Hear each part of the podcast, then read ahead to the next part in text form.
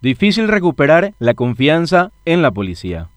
El comandante de la Policía Nacional, Gilberto Fleitas, dijo en entrevista con ABC Cardinal que quieren recuperar la confianza de la gente en su policía. Sin embargo, es una ardua tarea, considerando que la percepción de la inseguridad, según palabras del propio comandante, y la ausencia de políticas de seguridad están en auge. Solo con ver las noticias es notorio como los asaltos, robos y hurtos son constantes. Cada día se suman víctimas a las estadísticas de estos hechos, reflejando una realidad un poco alejada a las cifras que maneja la Policía Nacional. A nosotros, como periodistas, nos toca cubrir y publicar a diario casos en donde ciudadanos, trabajadores de a pie, estudiantes, padres, madres e hijos son víctimas de asaltantes que se pasean libremente por las calles de Asunción y Gran Asunción. Teniendo en cuenta este panorama, pareciera ser que las calles son tierra de nadie y que debemos encerrarnos en nuestras casas. Sin embargo, a veces ni siquiera en nuestros hogares estamos a salvo. El martes último fui víctima de la peor experiencia de mi vida. Delincuentes armados ingresaron a mi casa en pleno mediodía, llegaron hasta mi habitación y apuntándome con un revólver me despojaron de mi teléfono celular y una notebook, que, si bien eran herramientas de trabajo, son cosas que con el tiempo y dinero se pueden recuperar. Lo que no se recupera es el trauma de ser víctima de un asalto en un espacio tan íntimo y personal. Esa sensación de inseguridad constante, con el miedo de que con cada vez que se abra la puerta, aparezca nuevamente esa figura del asaltante armado amenazando la vida de uno. Ojalá esta misma sensación de miedo e inseguridad la tengan quienes roban al Estado, quienes dejan sin merienda escolar a los niños o dejan que se les caiga el techo encima, o los matones que se